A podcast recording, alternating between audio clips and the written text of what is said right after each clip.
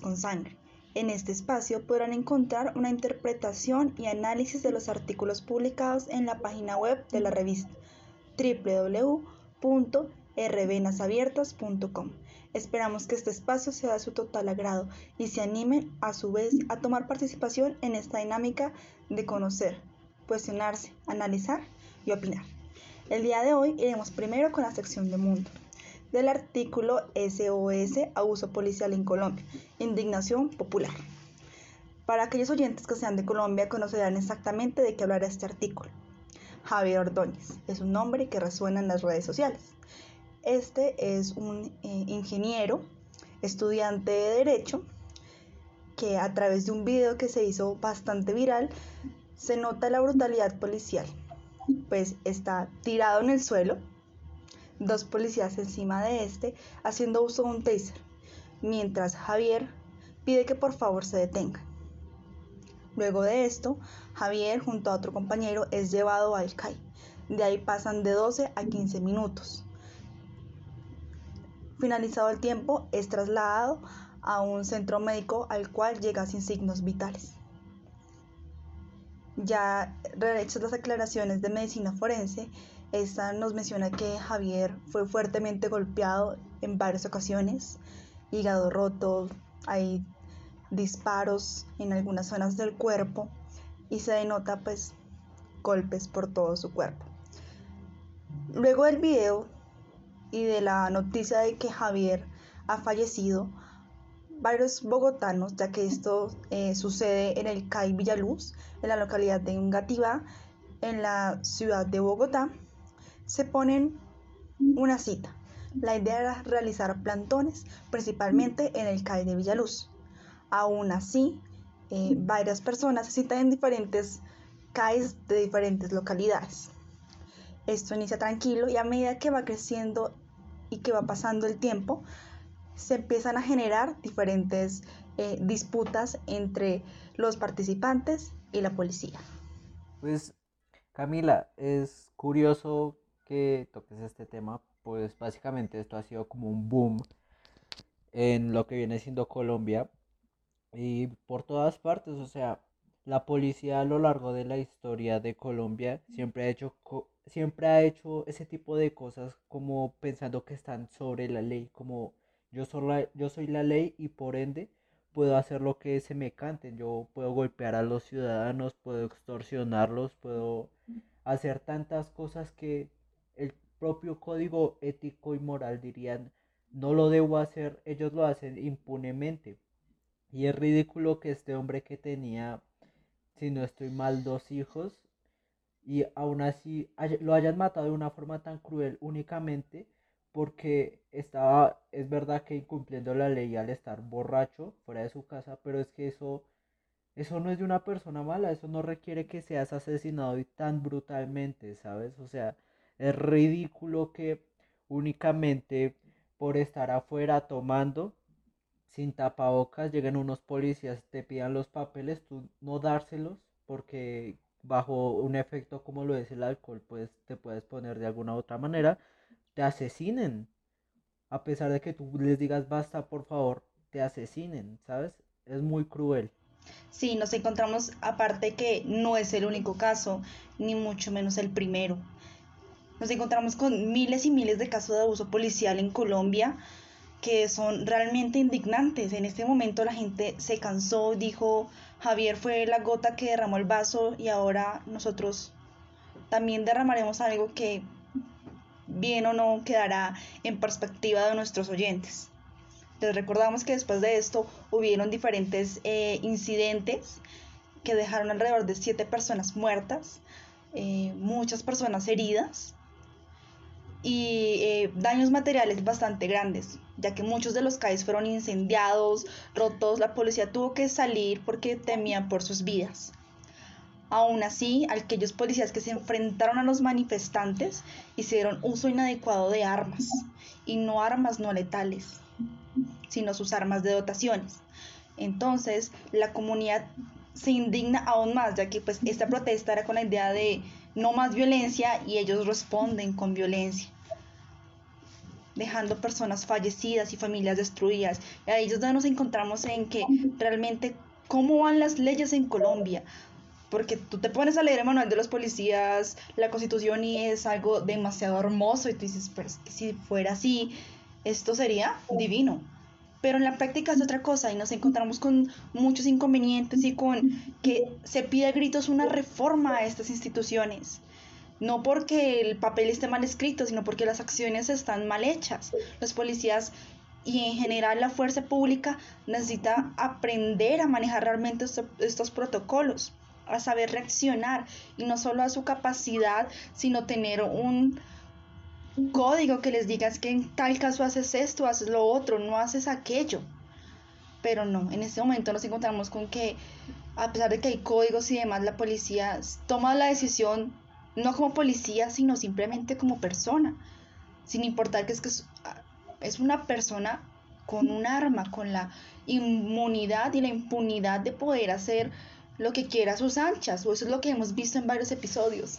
Camila, tienes toda la razón. Es, es que los policías tienen a pensar que porque ellos decidieron meterse en una institución, sus compañeros los van a alcahuetear. O sea, por muy bonito que sea el papel que tú mencionas del código policial, es simplemente eso, papel, porque en la práctica olvidaron que están, están hablando con seres humanos de un país muy violento que solo saben responder con violencia. ¿Cómo es posible que los policías abran fuego en manifestaciones? O sea, incluso los del SMAT, los para los que nos están escuchando fuera de Bogotá, el SMAT es el grupo de acción contra los manifestantes. Ellos nunca han usado armas de fuego, pero sí han usado armas letales, eso lo sabe todo el mundo. Pero aún así no se han dignado a tomar un arma hecha específicamente para matar y disparar, abrir fuego.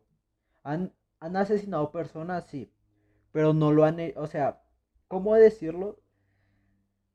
El punto es que ellos actúan porque les dan la orden de actuar. Son los perros de casa de los políticos. En cambio, los policías en las manifestaciones donde se quemaron los CAIs decidieron impunemente abrir fuego contra personas y ya no les importaba quién fueran. Hay videos donde los propios policías deciden disparar a través de una esquina sin mediar a quién le están dando o si le van a dar a alguien. Si la bala atraviesa una ventana y le da a alguna persona. Asesinaron a un hombre que iba literalmente iba en su cicla y no sabía qué estaba pasando. Le, cayó un tiro. ¿Y qué va a pasar con la policía? Nada. Nosotros nos estábamos defendiendo aquí no, y si, no pasó nada malo. O sea, qué ridiculez es esa.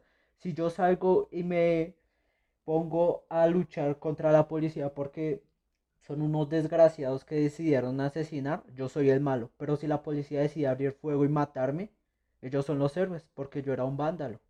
Ese, es como el resumen de, de lo que pasó ese día. Y continuando con nuestro siguiente artículo, seguimos con la sección de ambiente. Sin tregua.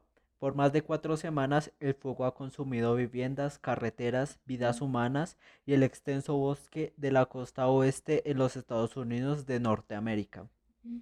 En este artículo podemos denotar que han ocurrido múltiples incendios en la costa este de Estados Unidos, en donde mucha vida forestal se ha destruido y se les ha adelantado a las a los que se encargan de más o menos calcular cuándo va a ocurrir el próximo incendio. Según ellos, eh, la temporada de incendios iba a ocurrir en octubre, pero por alguna extraña situación eh, esto se ha adelantado.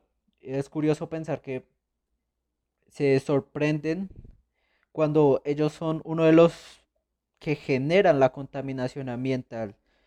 Ellos, sin mediar, eh, recordando los años 50, decidieron crear automóviles que consumían mucho y esto empezó a generar grandes poluciones que dijeron, efectos prácticos, dijeron ellos mismos, ah, que se encarguen los del futuro. Esto no va a pasar nada. Y ahora estamos viendo los cambios climatológicos como son.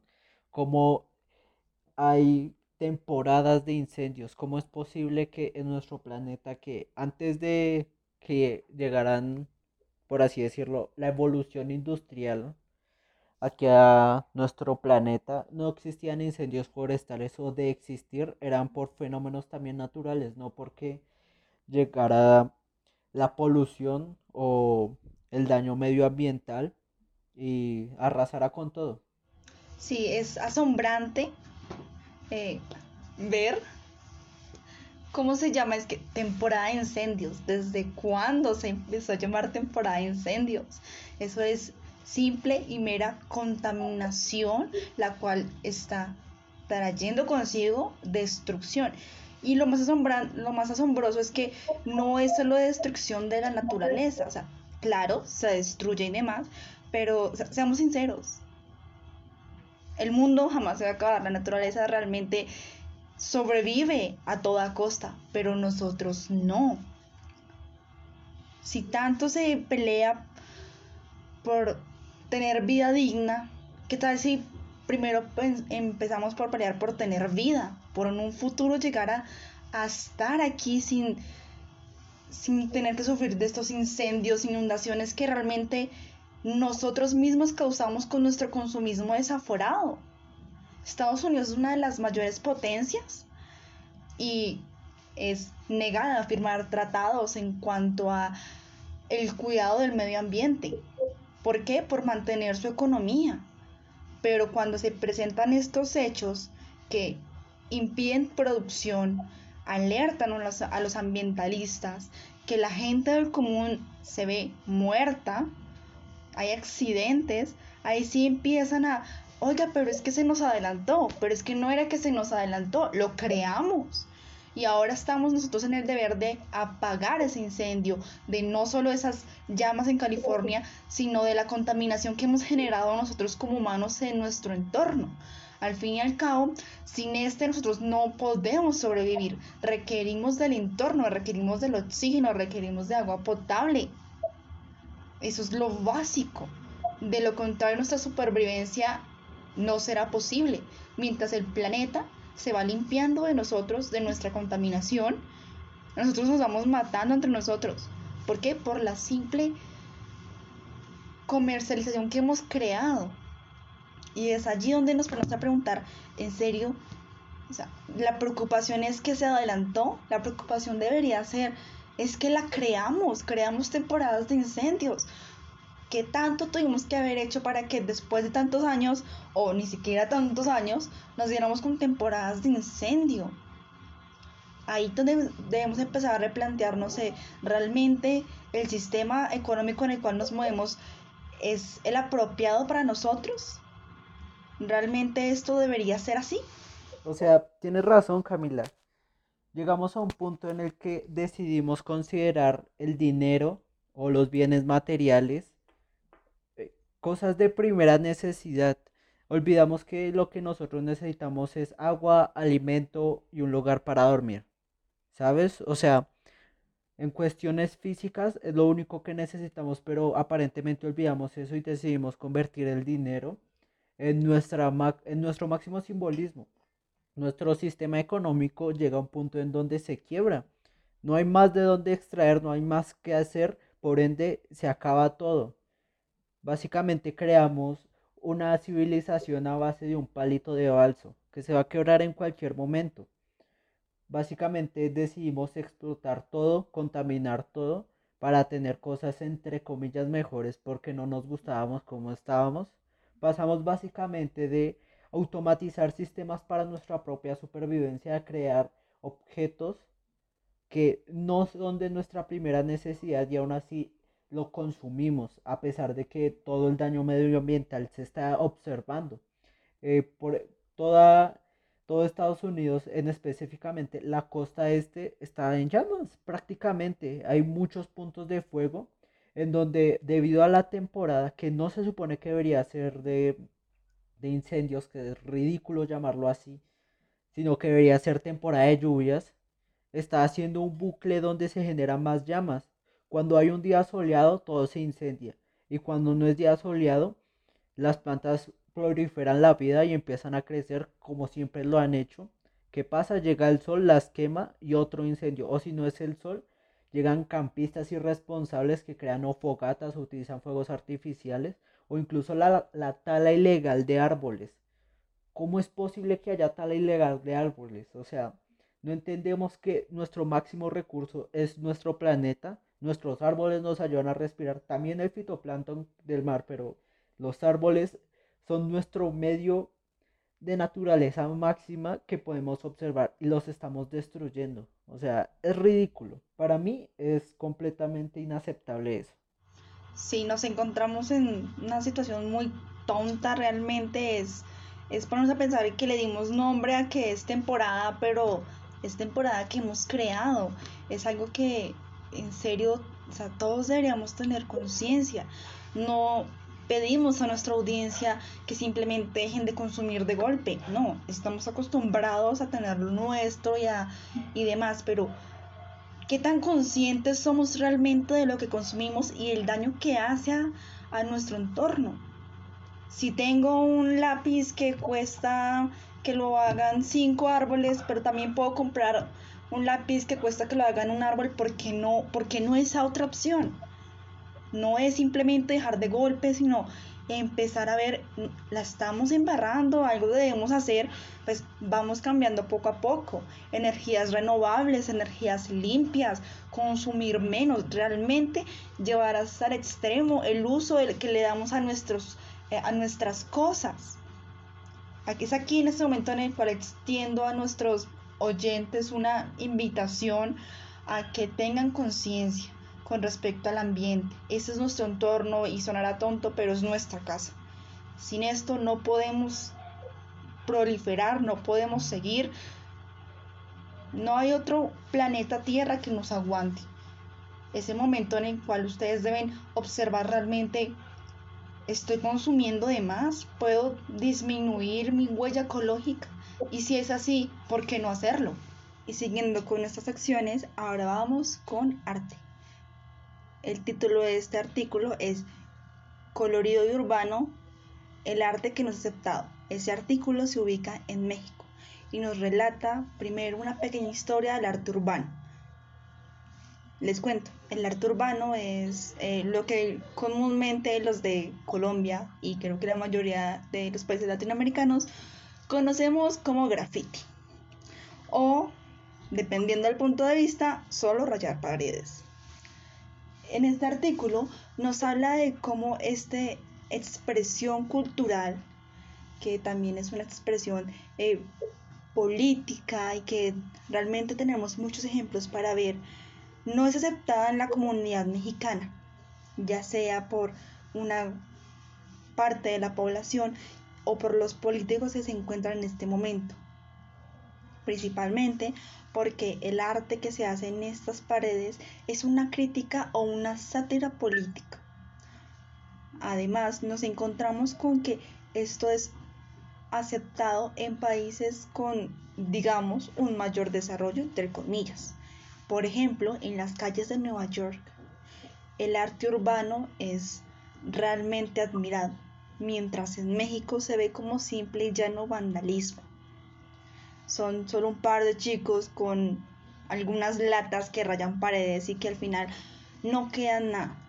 Pero realmente lo que se necesita en México es observar que esto no es solo un rayar por rayar, hablándole de una forma muy corriente, sino es una expresión de arte.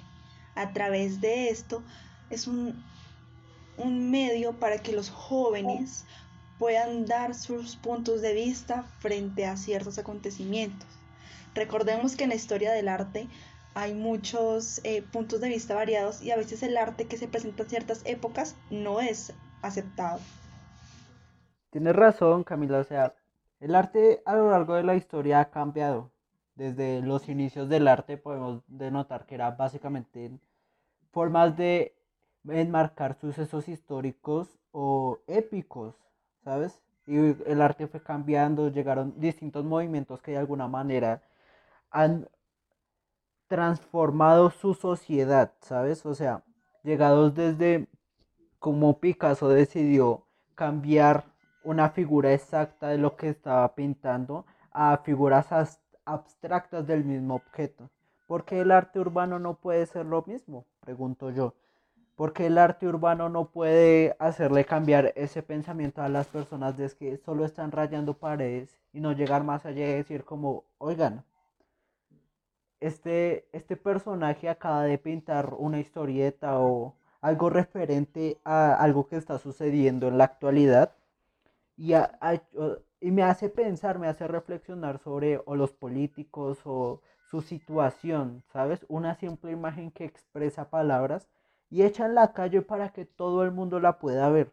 Porque pienso yo que el arte urbano nace para eso, para que muchas personas puedan consumirlo y entender que es que esta situación nos atañe a todos de alguna manera, si seas del norte o del sur, aunque esto se ve más en el sur, aquí en Colombia por lo menos, en donde se expresa ese, esa, esa inconformidad que existe, que solo te tienes que parar a pensar y decir, hay algo que está mal, porque hay personas que se están muriendo de hambre de este lado y otros que no saben en qué gastar su dinero porque tienen demasiado. Solo con ese espectro de todo lo posible, se pueden crear imágenes donde todo el mundo las pueda observar y decir como, oigan, esto está súper interesante, quiero que sigan dibujando más. Para mí el arte urbano es básicamente un espectáculo a la vista de todos gratuito. Un espectáculo que tú puedes ir por la 26 de aquí de Colombia y mirar las paredes enteras y decir, pero es que esto es hermoso, a pesar de todo lo que pasa ahí, pero bueno, eso es un punto aparte. El arte urbano de ahí es muy bonito, te dan ganas de quedarte ahí y que te quedas embobado, básicamente, viendo todo lo que los artistas pueden hacer en Distrito Graffiti incluso. Puedes observar pinturas bastante buenas que tú puedes pasar, quedarte ahí, tomarte fotos. Y es un sitio donde encuentras paz rodeado de un arte que no es apreciado por, no es apreciado por todos. Donde hay personas que si le rayan la pared, ah, es que esos malandros, ahora me tocó comprar una lata de pintura blanca y echarlo. No, disfruta del arte, disfruta de que pinten tu casa porque de alguna manera lo están, están convirtiendo la fachada de tu casa de una manera artística, de una manera que tú digas, ahora mi casa no es como las otras, si todas eran grises, la mía es blanca, ¿sabes? O sea, la mía tiene colores, la mía tiene ese sabor latino, ese, esa inconformidad que todos tenemos adentro, pero no solemos soltar por o por miedo o por frustración o porque según los demás ya estoy muy viejo para decirlo o porque me callan. ¿Sabes? O sea, disfruta el arte urbano. Sí, además nos encontramos y si conocemos un poco de la historia del arte, el primer estilo de arte se dio en las cavernas por los eh, cavernícolas o por sobre todo nuestros indígenas. Y ellos cómo hacían arte pintando paredes. ¿Y qué tendría de malo simplemente llegar y pintar una pared ahora? Todo esto obviamente, obviamente teniendo un sentido de conciencia. ¿sí? No, no hacemos alusión a pintar pared, es simplemente poner el nombre de mi equipo favorito y que viva. Esa no es nuestra idea. Lo ideal. No sé y como iba diciendo, el arte se expresó en primera instancia en una pared, en una roca, en una cueva que fue pintada, ya sea para contar una historia o como ya dijo mi compañero, hechos épicos, para narrar algo.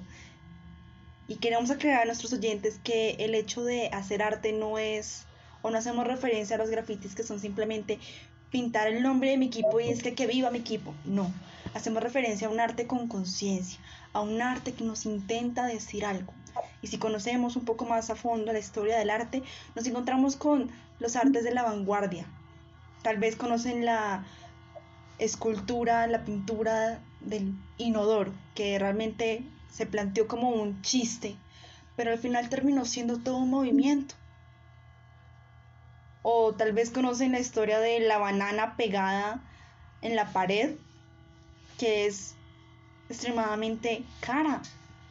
Y si podemos hacer que esas cosas, y me disculparán, no soy una experta en arte, si podemos hacer que esas cosas sean arte, ¿por qué no un mural en el cual me dicen, oye, es que mira, está pasando esto, o por el contrario, eh, mira qué hermoso es, no sé, nuestro paisaje, mira cómo pinté eh, la cara de esta chica indígena, de este grupo, porque si una banana pegada o si en, un pasado los pictogramas y demás fueron arte, ¿por qué esto no?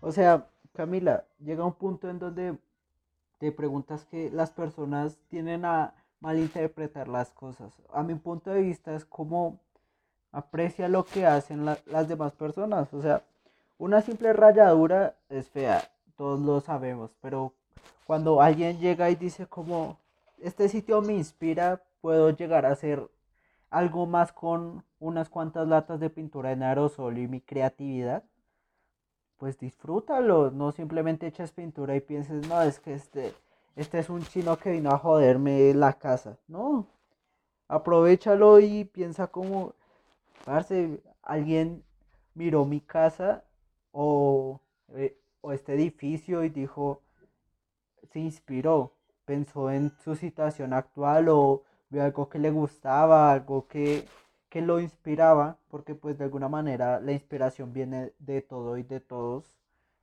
Y hizo algo hermoso de ahí. Pudo sacar de lo poco algo muy bonito que todos deberíamos apreciar. Es simplemente pararse y pensar, ya no fue, ya fuera del molde cuadriculado en donde todos estamos, o la mayoría están pensando, no, es que es derecho porque si miro para el otro lado soy raro. No, que párate un poco, observa el entorno y entiende que la situación de, de todos no es igual. Algunos pueden pasarla peor, otros mejor, o otros igual a ti, pero de diferente manera. Aprovecha todas esas experiencias y qué mejor que expresarlo en arte, qué mejor que decir como, oiga, me quedé quieto un momento, observé y este tal vez no me hizo entender por completo la situación de esta persona, pero me hizo captar algo más, me hizo entender un poquito mejor que a lo mejor lo está pasando, las personas la están pasando peor que yo, o mejor. Normalmente es peor porque es, el graffiti nace a base de la inconformidad, a base de decir, es que este arte es para que tú entiendas que yo lo que pinto es para que todos entiendan que yo estoy mal, o algo en mi entorno está mal, o mi familia está mal, algo está mal, y debe cambiarse, debe inspirarte a cambiarlo. Y continuando en la sección de arte, vamos a hablar de el movimiento en tus venas, danza como guardia memorial. En este artículo podemos observar básicamente como la danza ha sido la forma de expresión máxima de los seres humanos a lo largo de la historia, tanto para cultos religiosos como simplemente una forma de expresión de lo que tú sientes, de cómo hay personas que deciden danzar al escuchar música o al estar en un entorno donde dices, qué, qué bien se siente bailar. Y sabes, remontándonos un poco y la danza, yo no sé bailar, en mi caso personal, eh, me encanta verla de cualquier forma. La disfruto mucho, de hecho, cuando veo a indígenas africanos bailar. Porque en África primero nació el hombre y de alguna manera ahí nació la danza. Ver cómo ellos en todos sus rituales bailan es maravilloso y es hermoso. Como ellos, sin decirlo, ni sentirlo tienen una coreografía para cada ocasión. Los africanos bailan si están tristes, si están felices, si están en un entorno donde pueden ser ellos. Y wow, es una experiencia que tú dices como quiero estar ahí, quiero ser parte de esa comunidad porque a pesar de que o tengan poco su o su sentido de, sociedad esté mal o, o haya algo mal ahí, ellos lo expresan bailando. Si están tristes, bailan porque para ellos siento yo que su forma de expresar su dolor es bailando. No hacer sentir mal al otro, sino decir, venga y disfrutemos la vida por los que ya no están. Y pienso yo que es maravilloso, o sea, desde danzas más contemporáneas hasta las más antiguas siempre ha sido como una forma de de expresar algo, de expresar lo bello que es el cuerpo humano en movimiento, de cómo cualquier tipo de danza bien coreografiada no solo te da control sobre tu cuerpo y de alguna forma es un entrenamiento, sino te da a conocer muchas personas que terminan haciendo algo igual. Cuando haces una coreografía con alguien más, te compenetras más con esa persona. Llegas a un punto en donde se vuelve casi instintivo. Llega algo más dentro de ti y se convierte en algo más, se convierte en una forma de que tu alma hable. Sí, nos encontramos con una grandísima conexión. Es que por lo menos si puedes observar eh, cualquier tipo de género bailado en una pareja, te puedes encontrar con que son pareja amorosa, son grandes amigos, son grandes compañeros, ¿sí? A pesar de todo, tienen una relación positiva. Y es como podemos ver que la danza, primero, demostrar nuestras emociones y como dijiste, es la mayor forma de expresión y que además nos crea una conectividad con el otro, que además nos genera unas relaciones sanas y unas relaciones que uno dice, vaya, o sea, si es así bailando con cualquier persona, pues debería bailar todo el tiempo. Todo el mundo debería bailar. Tendríamos paz mundial si fuera así. y es, es fantástico. Y sí, te menciono, yo tampoco bailo, pero ver bailar es una cosa que, Dios mío, es, es fantástico. Por lo menos uno de mis géneros favoritos es la salsa. Y me encanta ver a los bailarines de salsa, ver la velocidad en sus pies. Es, es asombroso. Ver la coordinación. O por lo menos si hablabas de las tribus eh, indígenas de África. Ver eh, las celebraciones, los bailes y la percusión que ellos generan en un funeral. Tú te pones a pensar, o sea, ¿eso realmente es un funeral? porque por lo menos a mí me transmite emoción verlo, a pesar del hecho de que, pues sí, lastimosamente alguien acaba de fallecer, pero verlo es, es, emocionante y es enriquecedor y sobre todo porque pues estamos a un par de millones de kilómetros, pero verlo es, es wow, es wow, es, es fantástico, por lo menos algo más contemporáneo no sé, eh, ver los bailes de K-pop. No soy fanática de la música, pero pero la sincronización de los bailes de, esos grupos es, me asombra, porque es que eh, últimamente hay una tendencia en la cual eh, son diferentes escenarios, pero es la misma canción y el mismo baile. Y están tan coordinados que puedes cambiar de una, de una escena a otra y, no se nota. Es, es, o sea, cómo logran esa coordinación en todos los escenarios, en todas sus presentaciones, entre ellos, es, es maravilloso observarlo, a mí me asombra realmente.